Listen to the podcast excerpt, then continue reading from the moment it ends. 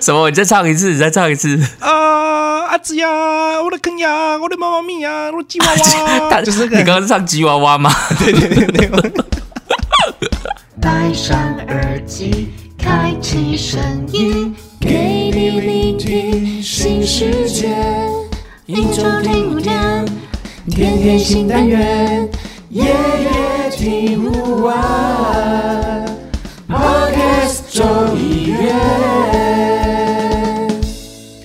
木卡老板是上礼拜啊，我们跟大家介绍了这个第一支的第一杯咖啡，是介绍了这个拿铁。对。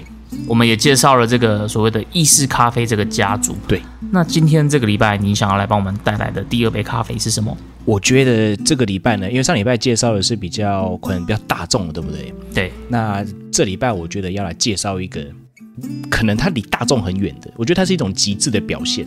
什么意思？就是。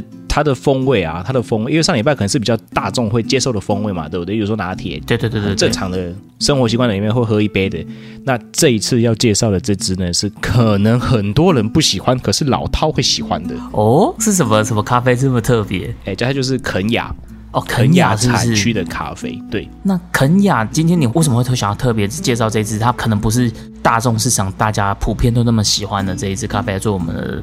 因为我们今天算是第一次切入到单品咖啡嘛，对对。那为什么你会想要挑肯雅来做我们的第一支的单品咖啡？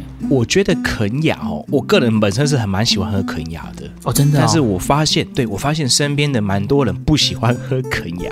对对对对，我我周遭其实喜欢喝肯雅人也不多，我自己本身也没那么爱啦。说实在的，对。不过呢，我觉得就是因为这样子，我觉得它是一种，我觉得它是在咖啡里面算是一个。可能没有那么多人喜欢，但是我就是想要介绍给大家，因为它实在是太太经典，然后喜欢的会非常非常非常喜欢哦。没有肯亚，他就是觉得说，哎，很可惜，这世界上少了一种风味。对你刚说肯亚是一个很经典的，这个我觉得我还蛮认同的原因，就是因为，嗯，今天不管你是走在这个文青的咖啡店，或是走在这个假文青的咖啡店，对，基本上只要他有在卖手冲的啦。我觉得你基本上在菜单都可以看得到肯雅，这个我倒是觉得蛮蛮符合你刚刚说这个，它还是一个很经典的一个代表这样子。对啊，它只是可能某一间店里面可能就一两只肯雅了，因为对它的受众或者是说喜欢它的人真的不多，所以它菜单里面可能可能会比较多的耶加雪菲，哎，对对对对对对对对，可能比较多的哥伦比亚，可能比较多的瓜地马拉，但是肯亚你就会发现，哎，几基冷基。这样子，我觉得听众听到这边，他们应该会蛮蛮好奇，或是蛮疑惑的，知道就是为什么肯雅它好像没有那么的受大众讨喜。木卡老板可以跟跟我们分享一下，就是肯雅它这个风味它的特色是什么吗？为什么它不是受到大众主流那么喜欢？因为上次我们有谈到说那个。咖啡浪潮对不对？对，第一波、第二波、第三波，那第三波开始去追求的是产区的风味，对，单一产区、单产区的展现嘛。那肯亚呢？其实，在早期，它就是应该说，如果是现在好了，我们先谈现在。嗯，现在这个时代里面，大家在喝浅焙的话，会蛮多人把肯亚烘成浅焙。对我，我看到的几乎都是浅焙啊。对你看到几乎几乎都浅焙，对不对？但是浅焙很可怕的是。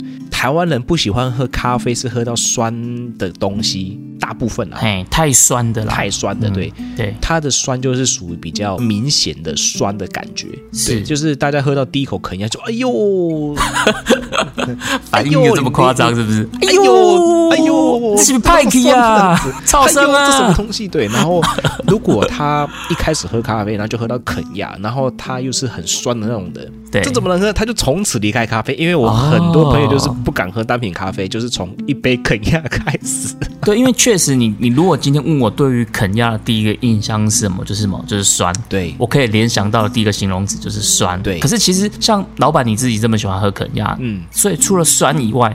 肯亚它应该是有一些比较特色的风味吧？你可以帮我们介绍一下，它除了酸以外，我们可以去喝肯亚的时候可以去喝它的什么东西？可以跟大家这样讲，因为它的酸有没有？嗯，诶，从我们感官的理论上面来说，酸之后呢会带来的是甜感。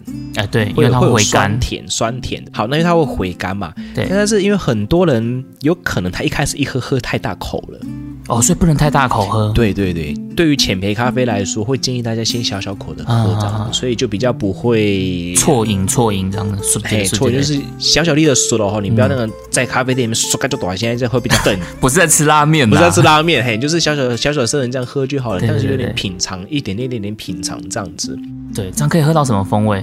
理论上它一定会有一个明显的果酸的感觉。OK，那它果酸的感觉可能是接近李子、莓果，哦，莓果类的这种对对，就是那种深色水果的那种的酸的感觉，黑李子那种黑李子，或者是说比较经典的产区好了，或者是呃那个烘焙师做的不错的话，理论上可以喝得到一点点类似烟熏乌梅的味道。烟熏哦，一定是烟熏嘛？你说乌梅，我可能我还可以对对对理解，可是烟熏的乌梅，它还会有一种烟熏这种感觉，是不是？对，就就就是你去吃那种不是那种市面上不是那种烟熏乌梅嘛，就是一整包那种蜜饯啊，烟熏乌梅的，哦它它哎就是那种的风味，它有可能不会是有那种很明显烟熏的味道，但是就是说我们把这个食品拿来形容的话，就是说哎烟熏乌梅的味道啊，或者是说我们去吃那个什么番茄小番茄有没有？干妈米哎对中间跨一刀，然后里面放乌梅。哦，是不是跟黑醋栗的感觉也会有点像？黑醋栗台湾人比较少吃到哎，那我都会把它形容成为是有点像是生甘丁哎，生甘丁啊，然后或是说番茄、番茄、番茄乌梅那种有没有？我们去吃那种夜市摆盘那种番茄乌梅的风味，哦，你这样一讲，我好像对这个肯亚的风味好像突然有一点点有点连结，对不对？对对对对对对，因为本来我的印象，我的那个形容词汇想得到的大概就只有酸，然后明亮这样子。对对，那你现在就加了这个乌梅或者是这个烟熏乌梅之后，我想，哎，下次再喝肯亚的时候，好像就可以特别来留一下它有没有这样的一个风味，这样子。是。那有一些豆子哦，有一些产区它可能还会呈现有一些番茄味道啦。你说这种小番茄吗？还是那种大颗？对对对，小番茄，小番茄这种对，然后可能因为肯亚的风味，它其实很经典的就是所谓的乌梅啊，然后然后黑醋栗，嗯然后番茄，大概就这样的风味嘛。对那它还有一个风，我觉得我很喜欢它另外一种风味是凉掉之后，它会有一种梅子绿茶的味道。梅子绿茶是不是？对哎，我我其实我还蛮喜欢喝梅子绿茶的，所以下次我就可以保持着这种喝梅子绿茶的心情来来品尝肯亚。就是会接近啊，还接近那样的一种风味的感觉，所以就是变成说，呃，可以从不同的温度去喝，对对，所以不同的温度的时候，它就会可以呈现出这种不同的风味层次。是的，是的，是的，所以它的风味特色大概就是在这个地方，就是可能会有一些莓果的风味啊，黑色水果的、甚至水果的、呃味道，然后乌梅汁，就是我们去吃那个什么，你知道我们去吃姜母鸭对不对？现在开始秋天了嘛，我去吃姜母鸭，它不是有冰箱吗？里面不是有一些乌梅汁，老北京酸梅汤这种的吗？呀，类似，哦你就就是这种感觉就是那种风味啊。但它它可饮料是比较甜吧，对不对？那对对对我觉得就是去除那个那个甜味之后的那种风味，就是比较类似肯亚的风味了。哦，哎，我觉得这样形容的很很生动，哎，就是大家下次在喝肯亚的时候，可能就可以往这个方向去做联想。其实我觉得在品尝啊，或是或是在讲说这种描述风味的时候，它其实本来就是需要有一定的想象力。那当然，它其实是有在一定的范围内啦，就是比如说什么的风味轮嘛，对对对可，是你可能透过像木卡老板这样子很生动的跟大家介绍之后，大家下次在喝的时候，可能就可以有这样的一个想象的空间去感受这样子。嗯是那像我刚刚我讲到说，就是我对于肯雅第一个印象就是酸的原因，其实还有一个我觉得还蛮蛮有趣的，就是每次啊，只要我跟我朋友去喝咖啡的时候，对，那因为我通常我都会蛮蛮知道我习惯我我要喝的东西是什么了，我就会点我喜欢的单品这样子。是那可能我有些朋友他们没有那么熟悉，他们可能就会问说，诶，那这个跟这个有什么不一样？或者他们可能就会请店里面的这个咖啡师去帮我们做推荐、做介绍。嗯对。然后每次啊，我遇到很多次，每次这个咖啡师他们就会先问你的，诶，那你平常是喝比较酸的，还是比较喝不酸的？嗯，他们就会先从这个，像你刚刚讲，因为可能台湾人普遍在喝咖啡，其实不太喜欢酸这件事情，所以对于咖啡师来讲，他们的第一个去这个筛选的这个问题，他们就会想说，诶，你喜欢喝酸的，还是你不喜欢喝酸的这样子？对啊，那如果你跟他说你是喜欢喝酸的，嗯，那他就有很高的几率会推荐你肯亚。如果你是说你不喜欢喝酸的，他就有很高的几率，哦，那肯亚这支你先不要挑，对，他就会先把它做删去吧，这样子。对，所以我觉得这个是一个蛮有趣的现象，就是说，我觉得它其实也很适合我们在第一支单品就来聊肯亚的原因，就是因为它这个形象其实是非常非常的鲜明，对对吧？，就一个分水岭，对对对对对，它鲜明到已经是可以成为一个咖啡师，他今天在帮家做推荐的时候的一个指标性的问题，好像是一种定番单品这样子，酸的就是肯亚这种感觉。对，这个其实是我我觉得是台湾市场的关系，嗯就是说以自烘或者是说一些精品咖啡店的话，因为它是烘焙程度，就是说我们如果是比较浅焙的话，其实会保留都比较多的。呃，这个产区的风味，没错对，，尤其是非洲豆啦，因为就是会比较多的这个风味的保留，对。但是这样会有一个，会有一个，会有一个影响，就是说我今天要保留比较多，但是它就一定就会比较酸一点点，嗯嗯嗯，对。所以这是两面刃，对啊，像刚刚老板他提到一点，就是说，其实像非洲豆，他们都是做前培处理比较多嘛，对就是通常给人家的这个印象或是联想，就是会跟酸这件事是画上等号的。对。那讲到烘焙烘焙法这件事情，我觉得其实单品咖啡它为什么会让人家这么的有距离感，有一个很重要的原因，就是因为单品咖啡它这个资讯量太大了。是比如说，今天我走进去一个咖啡厅，一拿起它的咖啡豆单啊、或者我一看它这个手冲的这个 menu，一看，我靠，这上面资讯密密麻麻的，对，我根本不知道什么是什么啊！又有国家，又有产区，然后又有这个处理法，然后还有它这个烘焙程度，然后可能不同国家它的分级方法又不一样，所以对于一个呃没有那么熟悉这支咖啡豆的人，比如说你可能你熟悉 A 国家的，可是你可能看到 B 国家，你还是可能不见得熟悉哦，因为它的处理厂啊，或是它的分级方法其实都是不一样都。不一样，对，对对对，所以我觉得其实肯雅它在这个资讯其实相对来讲，我觉得是比较一致的。就是我每次看到肯雅的咖啡豆，好像都是比如说都是什么 AA 啊，或者是都是水洗啊，或者都是浅焙啊。对，那老板要不要针对就是肯亚它的这些产区资讯来帮我们做个介绍？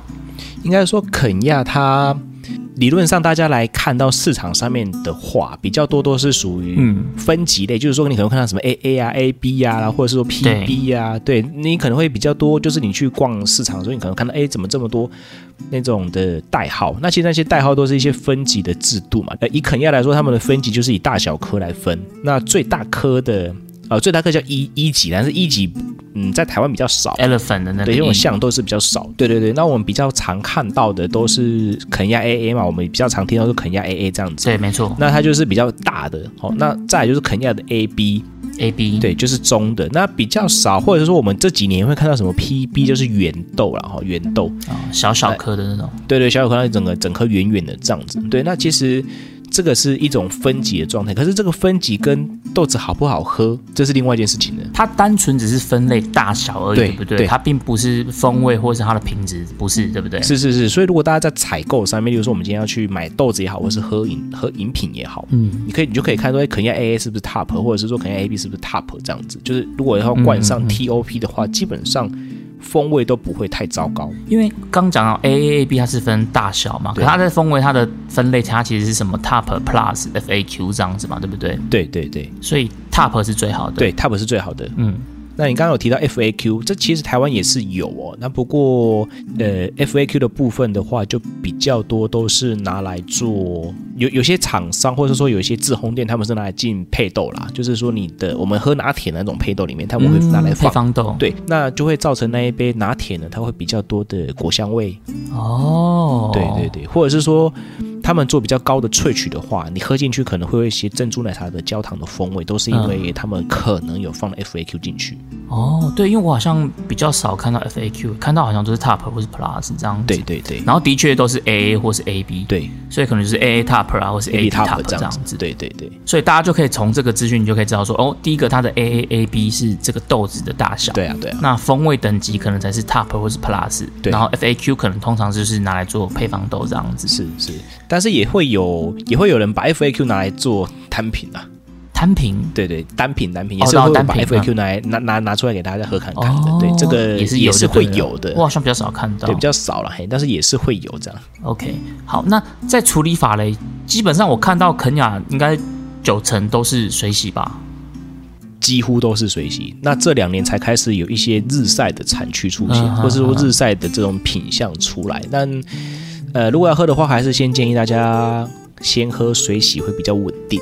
或者是你可能如果你想喝日晒，你可以考虑别的豆子这样子。对对对对对，会比较稳定，因为水洗豆子还是以他们这个国家来说是比较稳定的一个处理工作方法。因为肯雅他们还是比较常做的处理法，还是用水洗处理法啦。是的，是的，那是不是其实听听众听到这边，他们可能又有点好奇吧？处理法它大概是分为几种？如果出菇的分的话，不用分太细的话，出菇的分的话，我们也会比较常遇到的就是水洗嘛，然后再来就是日晒嘛，对，然后蜜处理嘛。蜜处理大概就这三种嘛。如果比较初步的话，以初步就是这三种为一种最原始的一些处理方法，当然后面衍生出来太多了。嗯嗯，对，因为蜜处理还有分不同的发酵程度的蜜处理。，对，蜜处理我们可能之后在别枝豆子，我们可以再详细的讲一下。是是是。那我们如果今天就肯雅来讲，因为肯雅大多数啦都还是是水洗嘛，所以对老板可以跟简单跟我们讲一下水洗处理法它的状况或它的特色是怎么样吗？哦，水洗处理法，其实你在产区的时候，因为我以前去，我以前有待过产区啦。嗯嗯嗯，那水洗萃法就是哦，每一颗咖啡豆有没有？不是我们现在看到咖啡都是长那样子哦，它其实是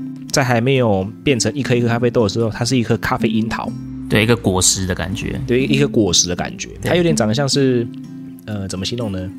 很小颗的一个小樱桃，小小颗的，对，小小颗小樱桃，然后它可能是一颗圆圆的这样子。然后粉红色的，那粉红色的，嘿，或是红色的，或者是不同颜色的这样，或是其他东西。它把它熟了之后呢，我们就把它摘下来，嗯，对，好，透过机器把它摘下，或者说人工把它采下来之后呢，我们会，嗯、丢到一个水池里面，让它去做一个沉浮。之后呢，把它筛选掉一些比较可以去做发酵的这些咖啡呢，好，先去把最外面的那一层红色的那个皮跟果肉把它去掉，脱掉，，对，然后再把它丢到水槽里面去静置发酵。嗯，这个就是我们最一般常见的这个发酵的方法。所以它是泡在水里发酵，对对对，泡在水里面发酵之后呢，再拿去做干燥。所以其实是不是因为它泡在水里的关系，所以水洗处理法喝起来，它基本上它的味道都是比较干净。对对，会比较接近呃咖啡豆的原始的风味。因为我喝到的水洗，它的口感都是比较干净、比较明亮，不像日日晒，它可能会比较多发酵的这种味道，这样子层次比较丰富，对啊对啊对啊，发酵不好的可能会喝到蛮不好的味道。会会有点像那这个臭铺臭铺或是烂掉的那种，就是。直接说臭倒呼啦。对对对对对，因为我我确实有喝过这种日晒的的的味道这样子，所以其实你看，我们刚刚讲到肯雅，它是第一个它是浅焙嘛，那第二个它就是水洗，所以其实你就可以发现，不管是从它的处理法，或者从它的烘焙，它都是一个很极致的一个方向，所以就会造成它很明亮、很果酸、很明显的这样的一个风味特色这样子。是是，那讲到这个，刚刚有讲到浅焙嘛，那像嗯，一般我之前在看那个烘焙的说法，有人会说什么一爆、二爆啊。那因为我知道木卡老板他你本身也是一位烘豆师嘛，可以跟我帮我们简单讲一下，就是什么一爆、二爆这是什么意思吗？一爆它就是它要开始熟了，嗯，对，，它开始熟了。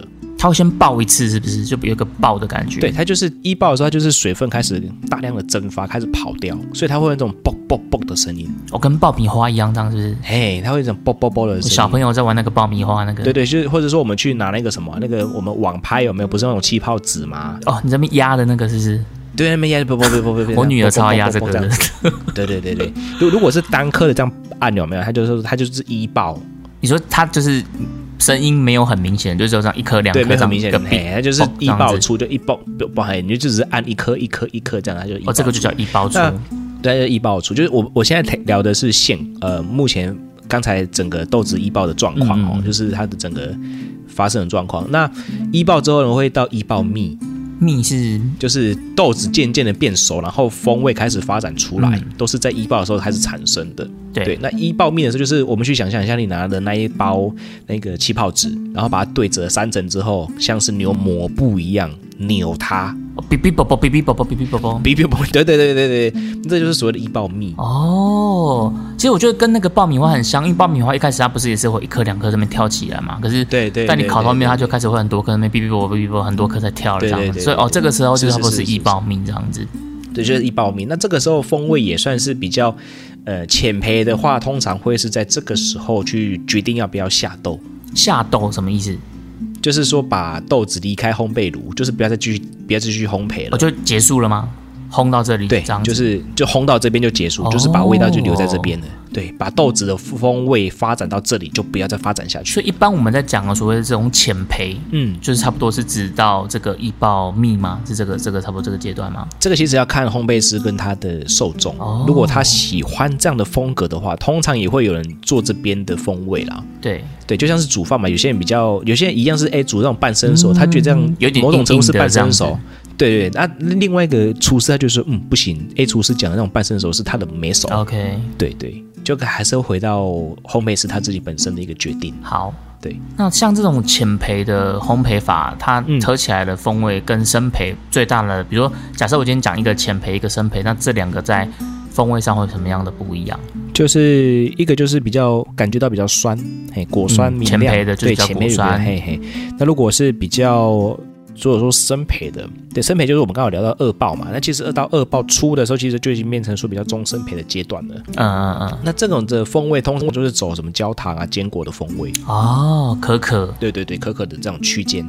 我们如果喜欢喝精品咖啡，他们会觉得，哎，这边的风味比较 boring 啊，就是没有层次。嗯，对对对，就是坚果的风味就是坚果啊，就是比较没有层次这样子。对对对对那肯亚的话就比较多，现在来说啦，比较多人会把它做成浅焙。对。对，像我们今天聊的是肯亚，嗯所以大家有不断的听到我们在讲酸啊、果酸啊、明亮啊这些形容词，其实它就是象征着这种谦卑的。那可能等到我们之后再介绍不同的豆子的时候，可能比如说我们介绍到，比如说中南美洲啊，可能往中生培走了之后，那时候可能大家就会听到我们呃在用一些比较不一样的形容词这样子。对，不过我这边想要补充一个地方哦，就是、这这几年啊，才开始比较有人把肯亚烘的比较浅一点点。你说是比较浅，是说更浅吗？还是说差不多是现在的现在这个这个这个程度？因为像以前啊，我自己认识一些老师傅来说的话，他们反而是比较喜欢把肯亚烘的深一点，哦，真的哦，对，把那个酸质先去除，然后让这个肯亚的风味发展到比较深一点点的风味。嗯他们比较喜欢那种乌梅乌梅生乌梅汁的这种的味道。哦，它那个烟熏的那个乌梅的那个感觉就对，更。那那那种比较比较比较，他们比较不喜欢前面是很酸的入口，嗯他们有些比较喜欢那种比较温和的入口，因为肯亚其实烘到比较中深面，它还是会带一点点的酸感。哦，我好像没有喝过中生培的肯亚。对他们还是会，他们还是会比较就老一辈的，因为其实我们算是比较年轻人在喝的浅焙嘛。那其实，在我们的上一代，他们其实对酸的咖啡，因为他们那个年代被第二波影响嘛，那就比较不会不喜欢被 不喜欢喝酸的咖啡。那时候流行的就是曼特林啊。对对对对，所以他们会比较通常会比较把豆子烘到比较呃中深焙一点点。没错，就连就连未来我们可能会介绍耶加的话，他们也会把耶加烘的比较中焙一点，哦是哦把这个酸去掉。对，哦，对对对对。这个我真的不知道哎，因为我我印象中的非洲都几乎都是往前辈这个方向靠，对对，但是其实在之前都是往中培的方向靠的。哦，好特别，好，谢谢那个对对，木卡老板帮我们补充了这个 这个是这个可能是可能是业。内的这个老财户才会知道啊。对对，业内老财户他们他们才会有一有一段这样的故事啊。，OK，对，像我以前一开始在烘浅培的肯亚的时候，老财户跟我说：“哎、这干那啉，根本修我说生，这根本修生，你这有人要啉吗？对，才超不一样呢。啊生掉你有人要背吗？这样子对吧？对，其实那个时候的，就像我们刚刚讲的第二波跟第三波，其实在这种呃审美的品味上，其实我觉得也是方向是完全不一样的。对对对，差很多。那像这种浅焙咖啡啊，或者比如像嗯肯雅这种，它在冲煮上有没有什么小 pebble？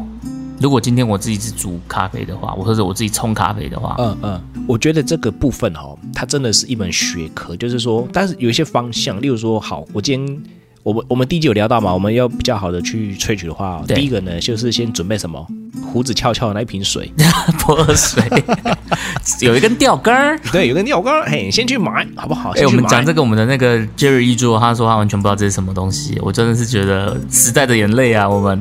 我觉得他在骗，好不好？OK，反正就是就是泼水嘛，OK，嗯好，那这有水了，OK，那就是去做刻度的调整，就是说我们可以先把，因为浅培它们通常比较不好萃取，因为是烘焙的过程。嗯，嗯那浅焙它的细胞壁是比较小的，就是我们把咖啡粉粉切成碎片，然后用显微镜看的话，它细胞壁是比较小的，所以水比较没办法去跟完全的去萃取到。对对里面的可萃取的物质啊去做交换，所以呢，会建议大家就是说，我们的刻度呢，我们可以把它磨细一点点，研磨细度研磨细一点这样子。对对对，就是大概大概就是接近二号砂糖的这样的一个研磨刻度。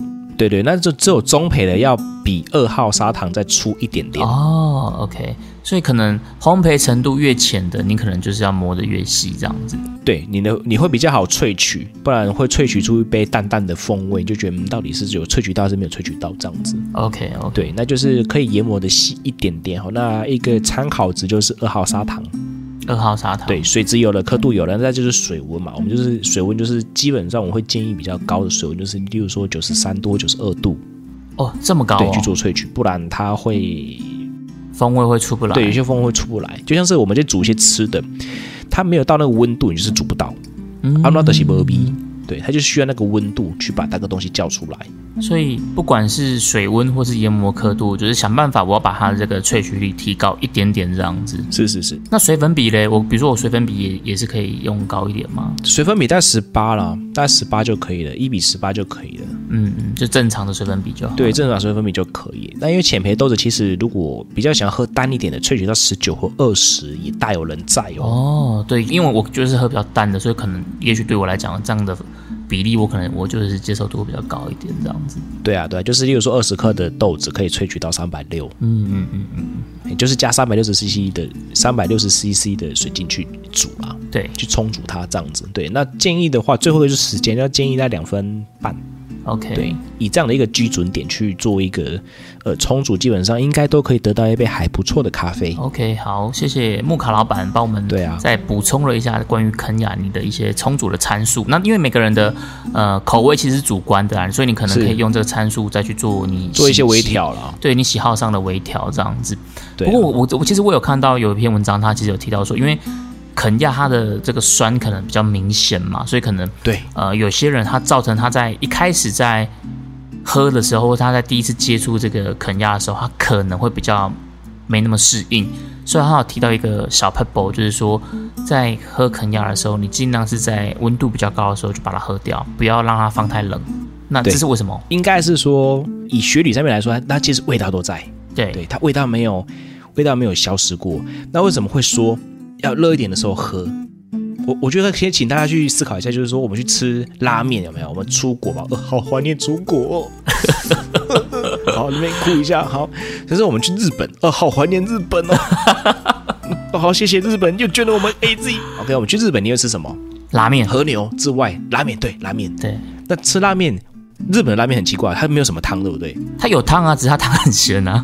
汤很它汤很咸，那汤很少。对对，你看为什么它要咸？你热的时候吃它会咸吗？你会发现它它有咸，但是它没有那么咸。对，对，可是像我台湾人吃面喜欢吃汤面的话，就会到那个时候就会去喝汤嘛。那对，那我们吃完面再去喝汤的时候，发现哇，怎么那么咸？嘿，对，那可是你在热的时候喝，你不会咸哦，或者是你热的时候吃不会咸。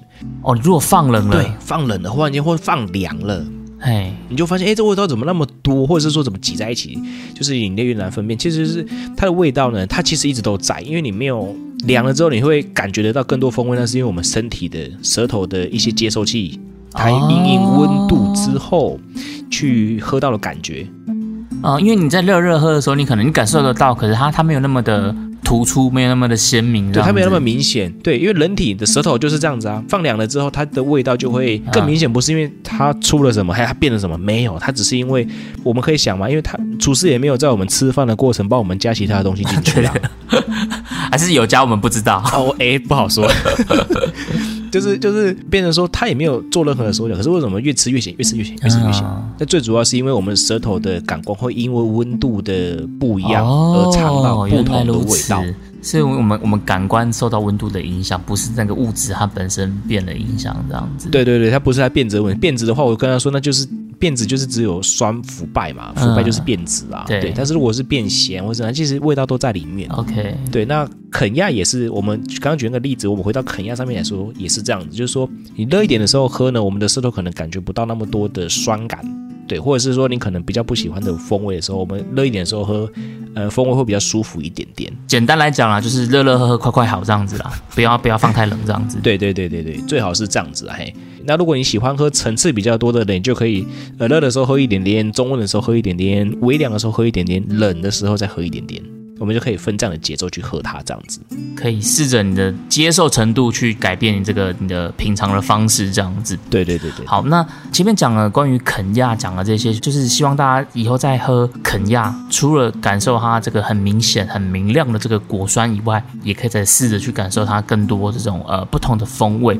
那今天帮大家介绍这支肯亚，我自己觉得它就是在呃单品咖啡的光谱上的一个极端。比如说，它可能就是一个水洗浅培、很极致明亮的这个一个极端这样子。那可能随着我们后面再介绍更多不同的咖啡，就是大家可能就是可以慢慢去看到这个光谱的不同的面相这样子。对对对对。那最后来帮大家复习一下这个肯亚的特性。想到这个肯亚，我们会先想到什么？非洲，非洲动物大迁徙。这会让我想到另外一个呢？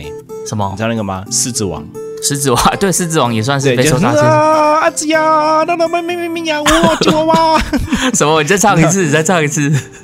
啊，阿子呀，我的坑呀，我的妈妈咪呀，我吉娃娃。就是那个，就是你不知道狮子王吗？那个会把那个小狮子举起来的时候，对啊，就是猴子有没有把那个小狮子举起来的时候，举起来，然后就变成啊，阿子呀，我的坑呀，我的妈妈咪呀，我吉娃娃。然后后面就开始，你刚刚是唱吉娃娃吗？对对对对。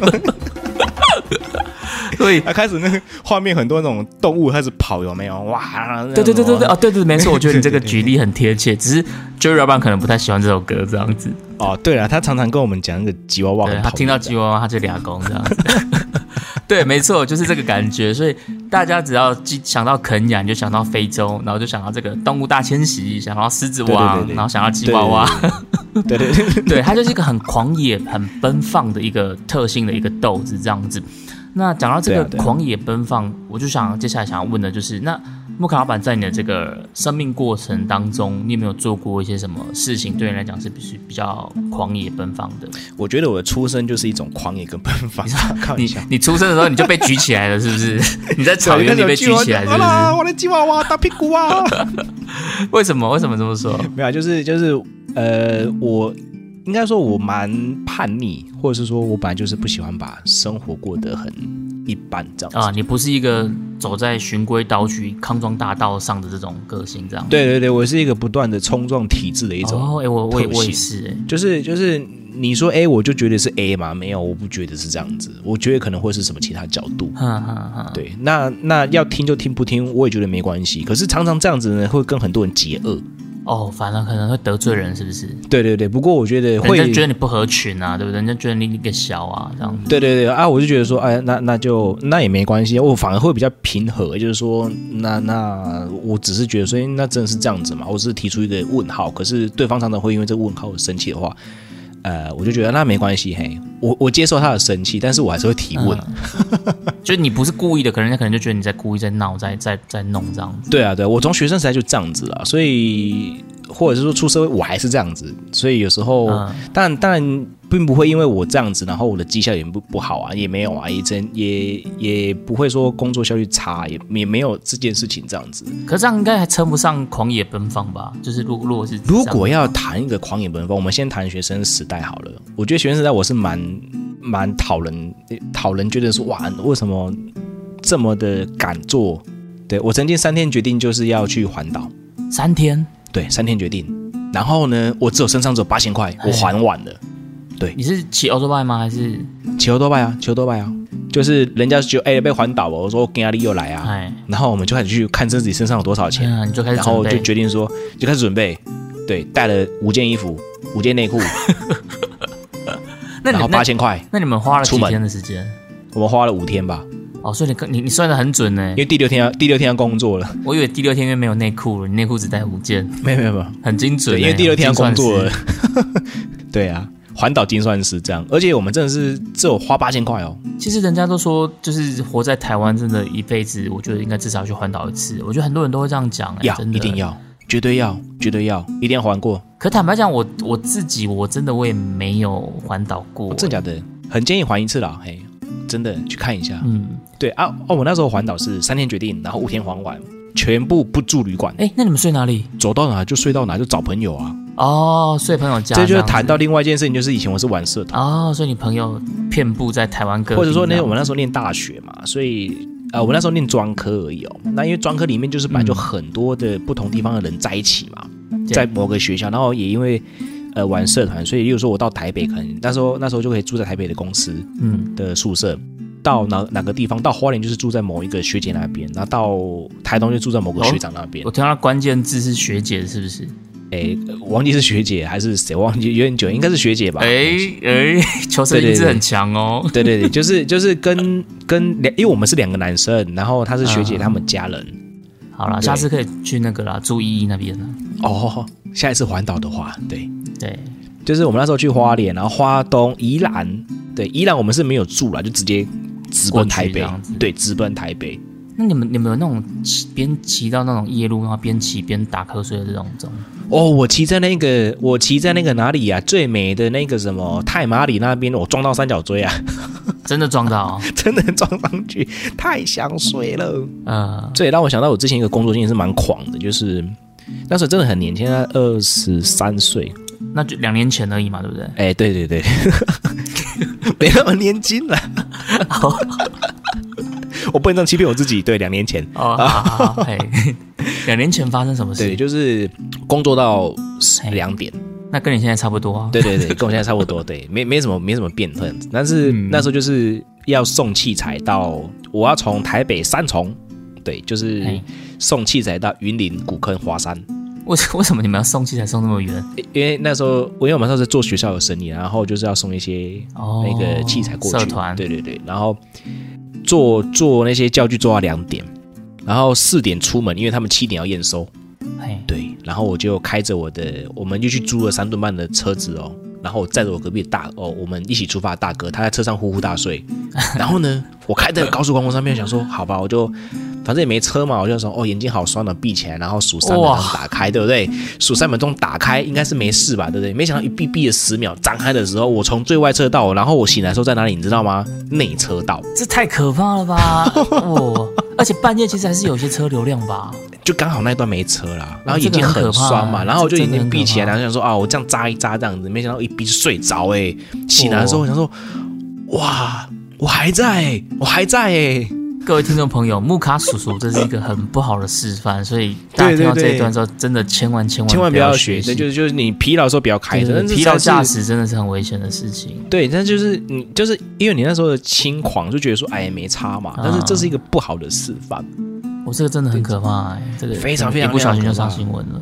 对，真的会真的会直接上新闻哦。然后我都不敢跟我隔壁大哥讲，因为他睡得很舒服，所以他也没发现，他从头到我到现在还不知道这件事，这样子，他都不知道几年前他其实在鬼门关己走了一趟。对对对对对对对，他完全不知道，哈哈。哦，那也不错啦，就是可能睡睡得很香甜。对啊，对啊，因为做到两点实在太累了，但因为我那时候是体力活嘛，对。嗯，那我觉得还有一个，我觉得真的是很轻狂一件事情，是我大概二十七，哎，没有，我二十五岁的时候我就先出来，就是花了一点钱，然后就出来创业了。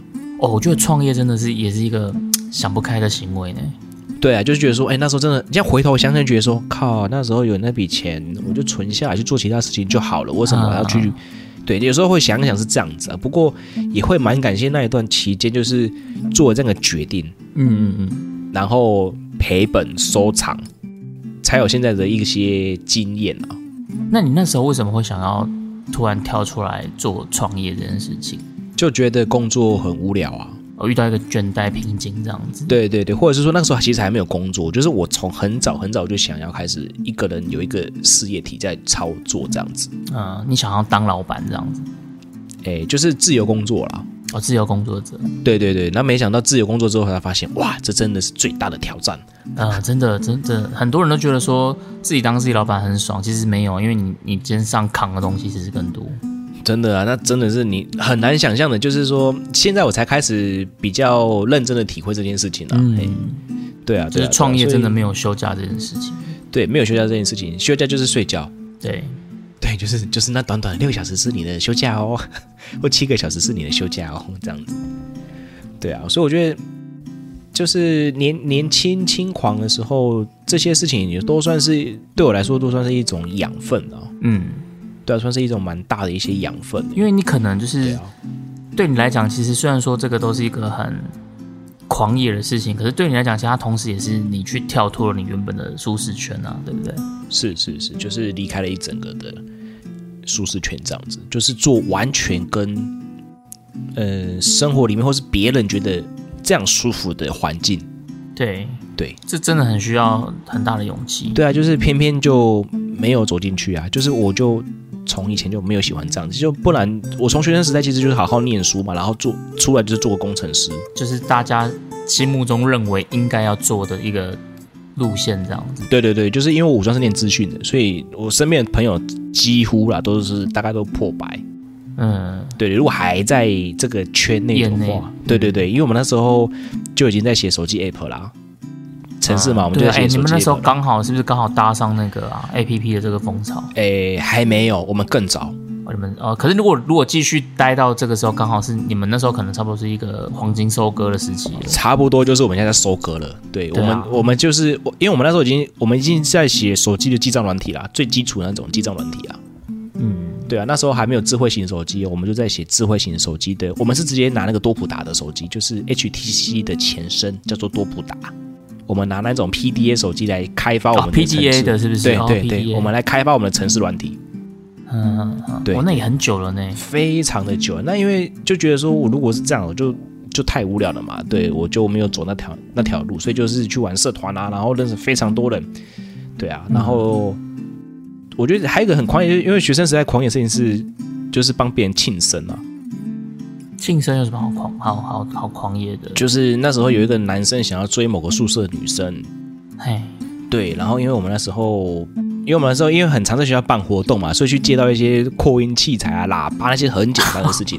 你们把那个场面搞得很大，就对了。，对，我们把那个人绑在宿舍楼下，然后，弄到像什么校园美女酒过来这种感觉。对对对对对对，然后就是在那个女生的宿下的宿舍门口，然后大喊说某某某，然后我们这边有某某某先生，他今天生日，希望你呃可以跟他说声生日快乐。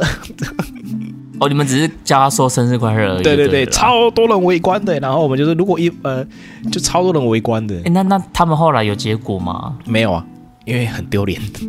对呀、我想说你们这样根本就是坏人家姻缘呢、女生觉得很丢脸了，但是男生男生觉得无所谓啊，就是好有趣啊。那其实应该说，我们后来去了解是说，他们没有在一起的原因，其实不是因为这件事情，本来就没机会，对，本来就没机会了。不是被你们搞砸的啦。对对，但哎，那个是我们去跟那个女生，我们也没有说某某某这样，呃，没有指名道姓，我们是取那他怎么知道？啊，他怎么知道我？我们大概是我们就喊房号而已啊。哦，对啊，我还们就是房号人家也都知道了吧？但是我们整个，宿舍就全部都知道了、啊。但是我们因为房，因为学生宿舍里面走过去就被指指点点，哎，就是他了，就是他了，大神宫那一个。没有没有没有，因为学生学生宿舍大概是四个人一间，啊，。对，但他们不会知道是哪一个人这样子。可是他后来讲生日快乐的时候，大家都看到听到了啊。哦，那很像也是这么回事呢吼，好吧，没关系的，反正当年也是就这么这么的北蓝的、啊，对啊，反正人不轻狂枉少年嘛，对就是是那时候个美好的回忆。对，就是那时候，哎呀，那时候就是应该说学生时代也留下这样子，然后变成出了社会之后也比较常去做一些比较挑战的事情，嗯嗯嗯，对，比较挑战的事情这样子，对啊，那这段期间也蛮有趣的啦，也导致说，哎，会比较敢去怎么样的？挑战一些别人不敢挑战的事情，就是真的完全的脱离舒适圈。嗯嗯嗯嗯嗯，对啊，例如说现在在自己经营工作室这样子，对，其实我觉得像我们今天介绍这支咖啡肯雅，对它就是一个很狂野、很奔放的、很极致的。虽然说，虽然说它可能不见得是大家普遍都喜欢的，就像刚那个木卡老板讲到，他都是一直在冲撞体制、走在体制外的，所以他选择的就不是一个最安稳、最安全牌的一个方法。所以我觉得，其实呃，每一个人生都是自己去选择你要的道路，并没有说哪一个一定是绝对好，或是绝对的不好。但是偶尔你可能还是要试着去想清楚你要东西什么，然后试着去挑战一下你的这个，不要总是安逸在你的舒适圈。我觉得其实可能会让你的人生的角度或者视野可以更多元一点点，这样子。对啊，会更有一些些有趣的地方了。对，好啦，啊。那我们今天介绍了这一支狂野奔放的这个肯雅咖啡，吉娃娃的这一只啊，吉娃娃，吉娃娃这一只，对对对，非洲大迁徙的这只吉娃娃的咖啡豆，希望大家会喜欢。那我们的今天的第二杯咖啡推荐的是肯雅，我们下周见啦，拜拜，See you next time，拜拜。